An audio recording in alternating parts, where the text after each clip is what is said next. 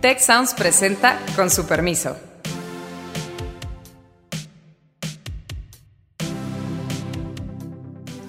Con su permiso. El día de ayer, el presidente Andrés Manuel López Obrador presentó el informe de su segundo año de gobierno. Una de las variables que más ha suscitado pendiente emoción tiene que ver con la economía. Los datos de cuántos más millones de pobres hay en México es realmente escandaloso. Según varios cálculos, cerca de 10 millones de nuevos pobres. Para poder pagar servicios de salud, medicamentos, el dinero no está ahí. 65% de los ciudadanos no confían en los partidos políticos. El presidente habló de que se tocó fondo desde abril, que la recuperación ahí va y que bueno, que, que esperemos un buen 2021 pareciera, por otro lado, que hay mucha heterogeneidad en las opiniones de qué esperar en términos económicos para este 2021. Me acompañan Beata Boina, Carlos Elizondo, le mandamos un saludo a Alejandro Poiré, que en esta ocasión no puede estar con nosotros. Yo soy Héctor Juan Villarreal. Y bueno, quisiera empezar a mis compañeros, eh, provocarlos con ¿Cómo esperamos el 2021 en términos económicos? ¿Optimista? ¿Pesimista? ¿O lo dejamos en la sana incertidumbre? ¿Qué opinas? voy a arrancar muy optimista, Héctor, como el presidente. Respecto a abril de este año vamos a estar mejor. ¿Quieres apostarle? No, no, no. Yo creo que sí pinta mejor con respecto a abril. Es que poner como estar orgulloso porque estamos mejor que cuando estábamos en el fondo del hoyo pues es un poco raro. Lo que importa es regresar a los niveles de generación de riqueza que teníamos antes de caer en el hoyo. Y cuando uno compara México con otros países, pues uno ve que la recuperación de México es de las más lentas de todas. Nos sorprende porque esa ha sido la estrategia política económica, pero incluso yo les pregunto a ustedes, ¿ya se nos olvidó o no que el primer año de gobierno tampoco se creció? Cuando la economía de Estados Unidos estaba creciendo 2.4, 2.3, nosotros nos encogimos. De los países que conforman el G20, solo Argentina estuvo peor que nosotros en medio de una crisis financiera muy complicada. Entonces, por supuesto que el año entrante vamos a tener crecimiento positivo, a lo mejor del 3.7, 4, el presidente nos va a decir que es un récord de crecimiento. Pero la mala noticia, me parece, es que no veremos los niveles de generación de riqueza que teníamos en el 18, sino hasta el 23, 24, algunos modelos te llevan hasta 25 o 26, es decir, el crecimiento total de este sexenio bien podría ser cero. Empezamos ahí con una premisa muy complicada. Beata, por favor. Eh, bueno, si fuera una corrida de toros, diríamos el primer tercio empezó mal, entonces el segundo y tercero van a estar este, fatal. Eh, pero bueno, no estamos hablando de eso, sino de los primeros dos años del presidente y, de este gobierno. Y en ese sentido, pues no cabe duda que este, el próximo año va a estar mejor porque ya más abajo del hoyo en el que está México, pues no se puede probablemente caer. Entonces sí hay perspectivas para de cierta recuperación para el año próximo, pero efectivamente este año empezó ya con unas perspectivas negativas frente a muchas otras economías eh, economías emergentes, porque ahí califica México, que para las cuales en enero de 2019, eh, de 2020 se preveía un crecimiento de 4 o 5%. Incluso México estaba en este grupo, digamos, se puede decir los márgenes y con las previsiones ya muy bajas. Si a eso obviamente se suma el tema de COVID-19 y toda la crisis económica generada por la pandemia, pues estamos donde estamos. Y aparte de eso, habría que este, tomar en cuenta, obviamente, la política económica que se aplicó en el contexto de la crisis eh, de la pandemia eh, que estamos viviendo. Y el presidente justo en su informe eh, de esta semana, pues resaltó que se buscó una eh, los métodos no convencionales para salir de la crisis, y eso es entrecomillado porque es, es, así como lo citó el presidente, y resaltó de hecho pues tres, cuatro aspectos en ese sentido, o sea, no contraer la deuda justo en el momento cuando quizás convendría contraerla, este, austeridad, recaudación más alta y remesas, como ese milagro social, digamos, que permitió a 10 millones de familias sobrevivir eh, esta, esta pandemia. Entonces, esas son las medidas que se han aplicado precisamente para contraer la crisis económica, que por lo visto no son suficientes, obviamente, para sacar al país de forma rápida de la crisis económica. Mira, a, a mí me llama mucho la atención.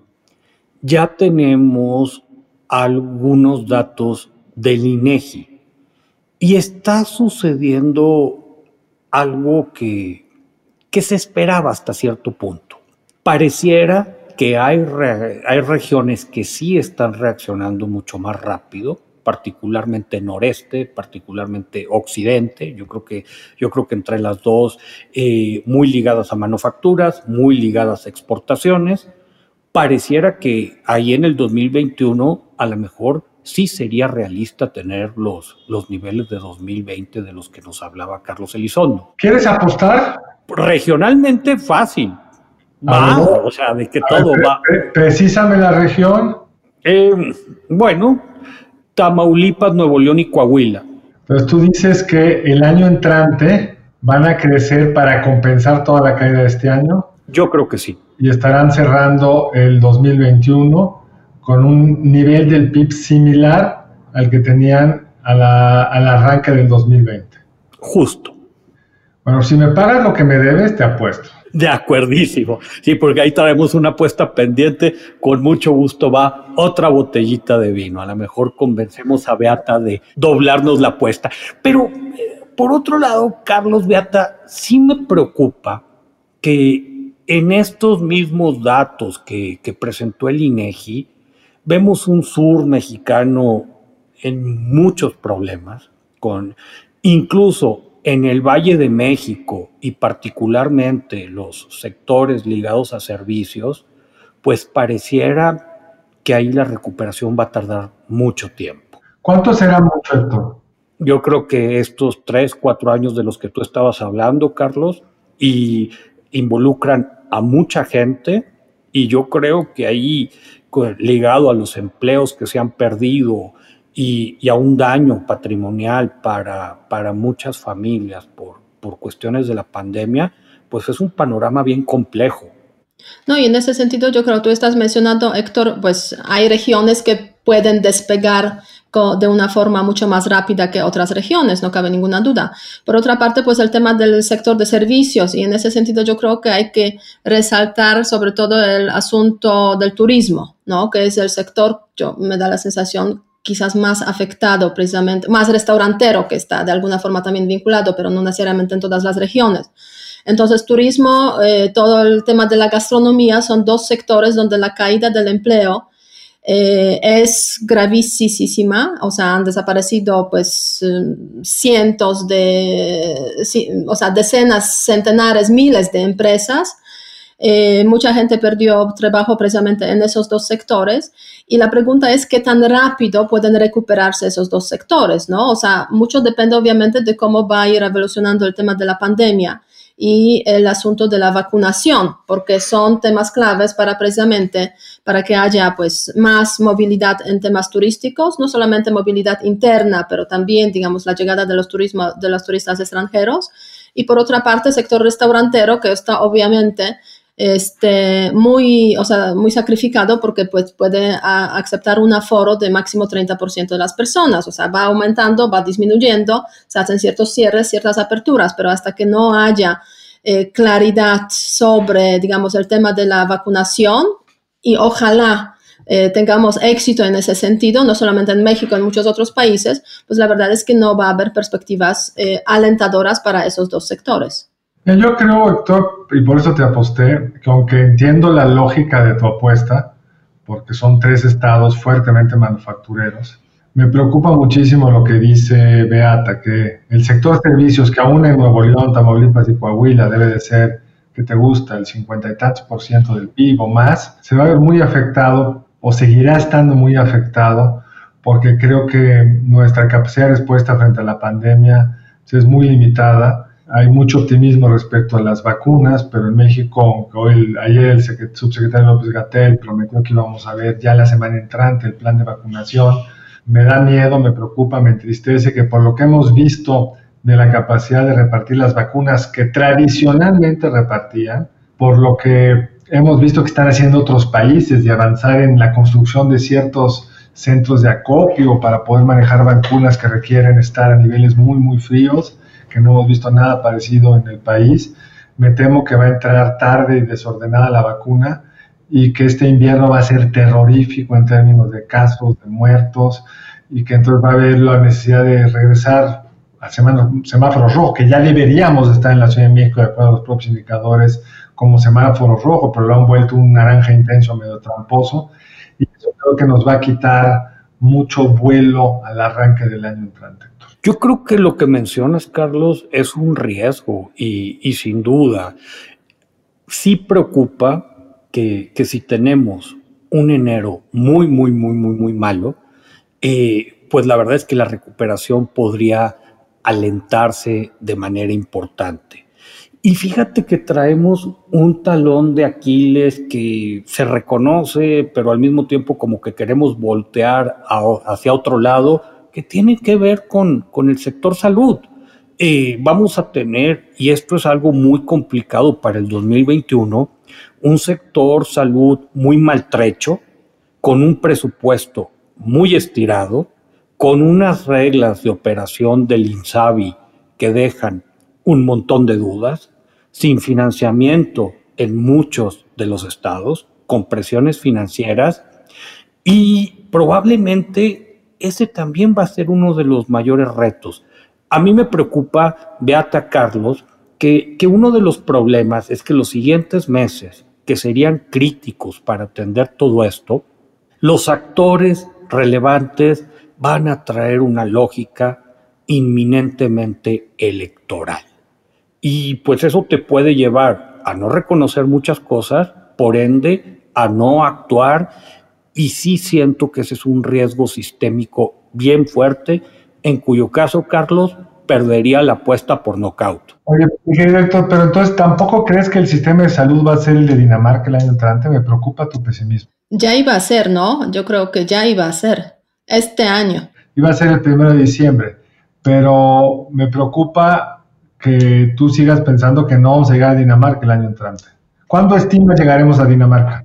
Bueno, esperemos un siglo XXII, Carlos, de que todo. No, no, no, mira, fue, fue, fue una declaración muy, muy, muy, muy, muy lamentable, creo que también innecesaria. Eh, todo, todo este comparativo, tendríamos que estar pensando seriamente en cómo poder fondear un piso, que ahorita es el que está en riesgo. Porque, mira, el IMSS con todos sus problemas ahí va. El ISTE, con todos sus problemas, tiene cierta inercia. Pero sus problemas son muy serios. de acuerdo a las estadísticas de mortandad del IMSS, tienes un 60% de probabilidad de morirte si entras al hospital para ser tratado de COVID. Esa es una tasa escandalosa. Si para, para ti eso es, ahí van, pues sí, tienes un concepto de Dinamarca muy elástico. no, no, no, no, no, no. Yo lo que espero, espero que reaccionen, espero que reaccionen mucho mejor a COVID. Sí se va a tener que hacer una investigación de qué pasó con estas tasas de mortalidad que mencionas, que mencionas en el IMSS. No sabemos si hubo un sesgo por selección, que la gente que ya entraba era sumamente delicada, porque hay algo muy extraño ahí. Pero a fin de cuentas, Carlos, si el IMSS o el ISTE nos preocupan, imagínate gente que dependía de un seguro popular y que ahorita está en transición.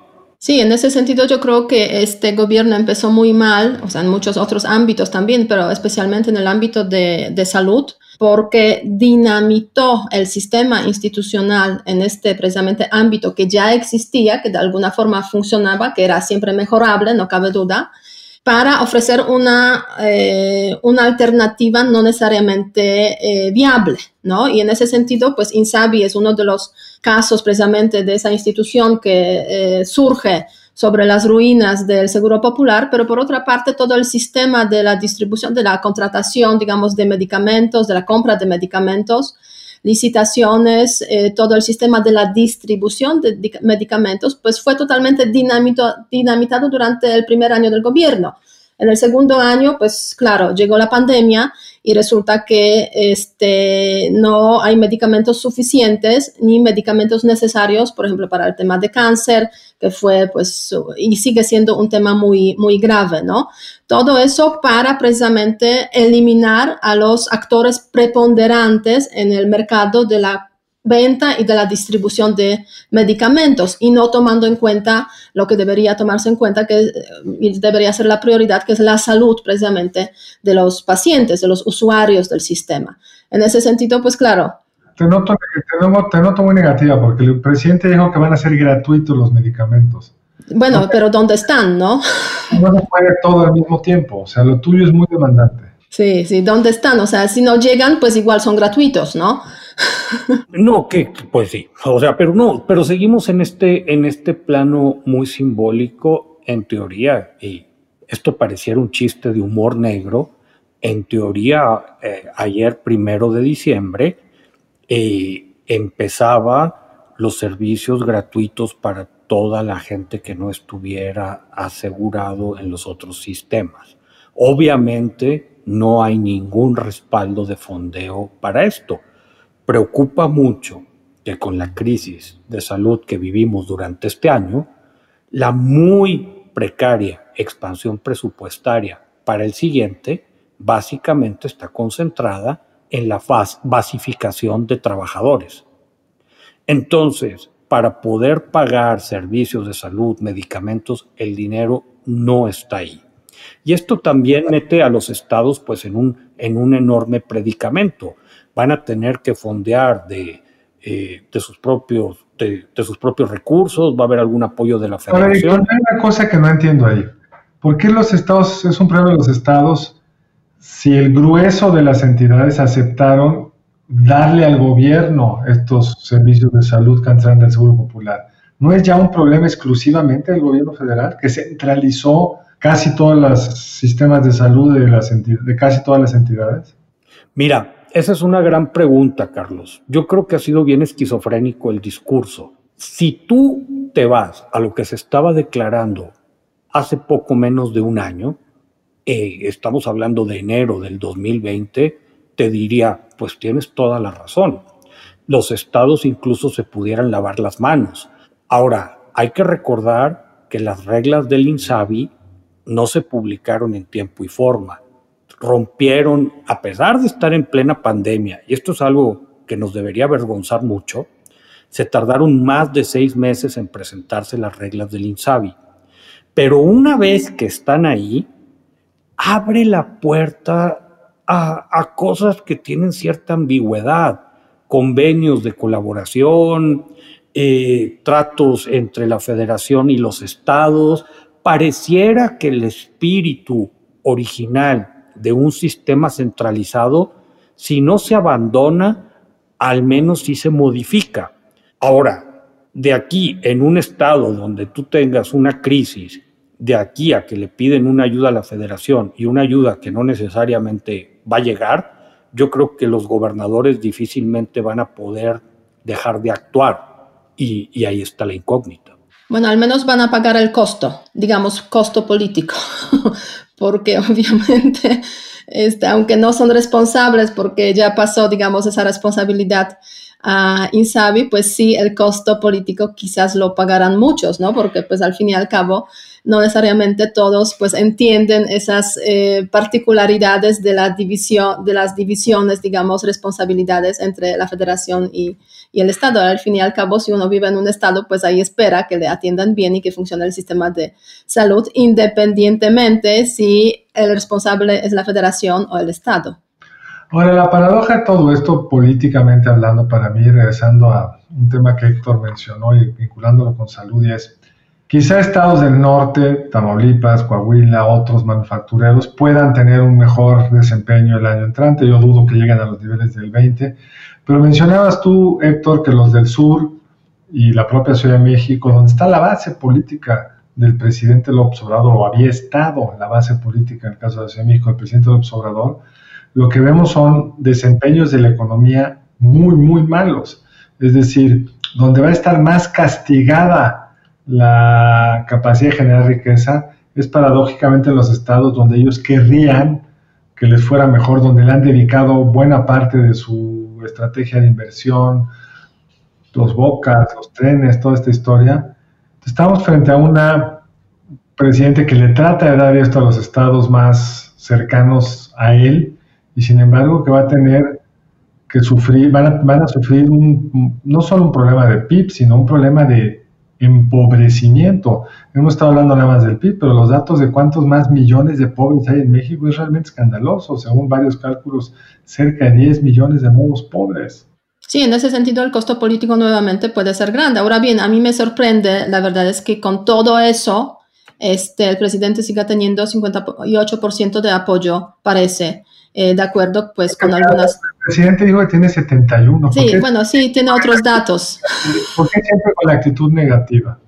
Tiene otros datos, ¿no? Pero parece que las encuestas por ahí, digamos que ya llevan cierta continuidad y son públicas, pues indican como 57, 58 en esos... En esos. Incluso hay una que está en 63, 64. Pero sí, digamos, esa es la gran pregunta para todos los encuestólogos. Han salido varios artículos tratándolo de explicar y básicamente lo que argumentan es, uno, la gente exculpa al presidente de la pandemia por ser este un fenómeno mundial y el presidente ha hecho un gran esfuerzo muy eficaz de publicitar muy bien lo que está haciendo. Siguen presumiendo que tienen camas libres, aunque la gente se muere en su casa.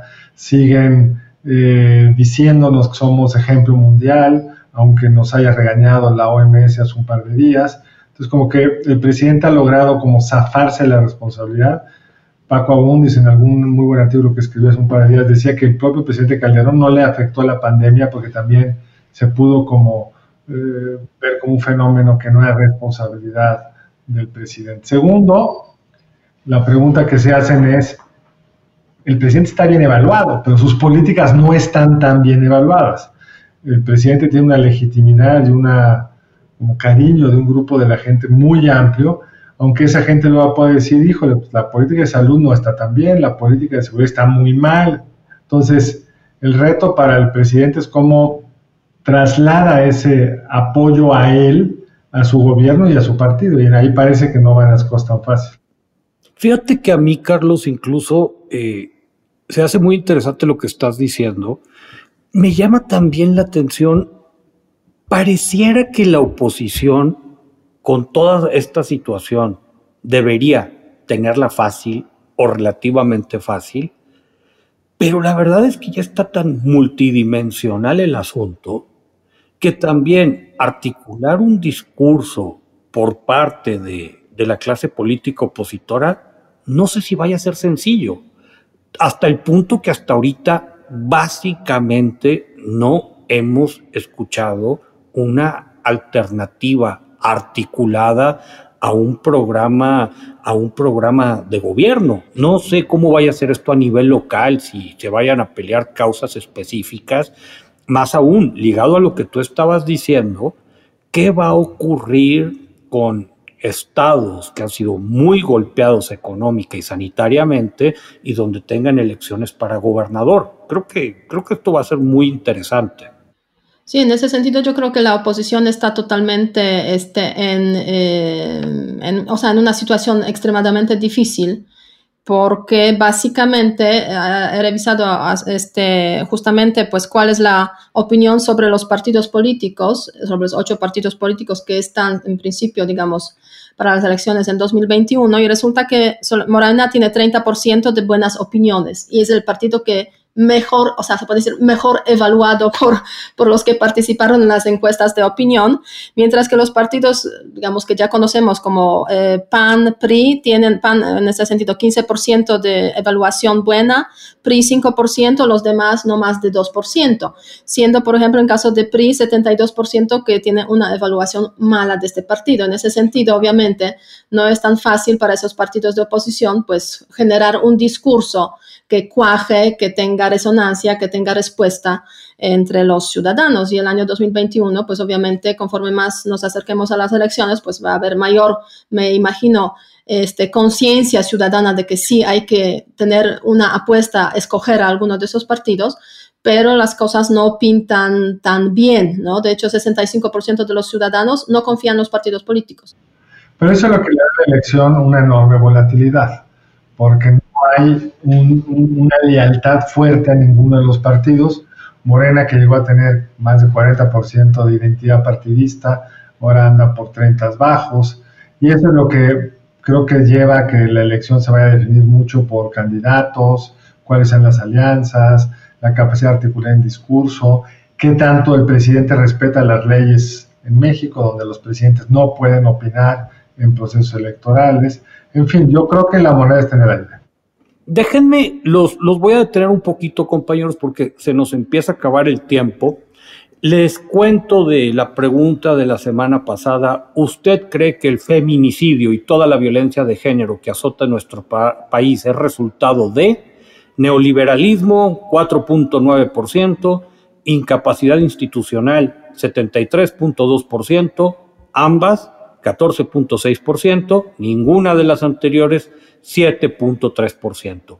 Yo le propongo a nuestro equipo de producción que la pregunta de esta semana es, ¿cuál es su perspectiva para la economía de nuestro país durante 2021? ¿Optimista? ¿Pesimista? o incierta. Espero que nos redacten la pregunta. Se nos está agotando el tiempo, pero Carlos, Beata, yo quisiera preguntarles así un, minuto de, cierre, algo de, la economía que, que, no hayamos mencionado durante el programa. Bueno, te aseguro muchísimos temas, pero algo que les llame la atención, que quisieran poner sobre la mesa. Pues yo nada más un tema que lo dijiste, pero creo que hay que verlo un poco más amplio, que habría que discutirlo con más calma. Uno, es año electoral y eso vuelve toda la, la toma de decisiones de muy corto plazo. Y dos, que los gobiernos estatales van a tener muy poco dinero, no solo para atender los temas de salud, sino en general, y eso puede generar presiones de muchos tipos, políticas y de El tema de la, eh, del federalismo fiscal creo que va a ser un tema muy vivo y que va a tener un gran impacto en la elección de la entrante. Sí, 2021, pues ojalá, ojalá haya un crecimiento de la economía y salgamos de este, de este hoyo, pero aparte, obviamente, el tema sanitario es clave, solucionar el tema sanitario, el tema de la pandemia, para que la economía pueda realmente abrirse y avanzar. Pero aparte de eso, hay muchos otros temas pendientes de los que no hemos hablado y uno de ellos es inseguridad, ¿no? Que, este, que no hay solución en ese sentido, eso también afecta a la economía y por otra parte, pues la política hacia las inversiones extranjeras que en el contexto de este gobierno se ve muy errática y más bien ha contribuido a desalentar que atraer las inversiones en diferentes ámbitos. Y 2021 pues va a ser muy importante para ver cómo evoluciona esa situación. Creo que pasando el problema sanitario, que esperemos sea el caso, muchos subtemas económicos se van a tener que discutir de, de, manera explícita. Probablemente esto vaya a suceder después de las elecciones. Con su permiso, les agradecemos enormemente el habernos acompañado. Seguimos pendientes. Si quieres conocer más sobre el comercio y los negocios, te invitamos a escuchar Territorio Negocios, el podcast en el que hablamos sobre las nuevas tendencias de innovación, emprendimiento, Finanzas y Liderazgo en México y en el mundo. Escúchalo en Spotify, Apple Podcast y Google Podcast. Muchas gracias al equipo del Tecnológico de Monterrey y de Tech Sounds. Productor ejecutivo de Tech Sounds, Miguel Mejía. Productora de Con su permiso, Alejandra Molina y postproducción, Max Pérez. Les invitamos a escuchar el siguiente episodio de Con su permiso y el resto de programas de Tech Sounds en los canales de su preferencia.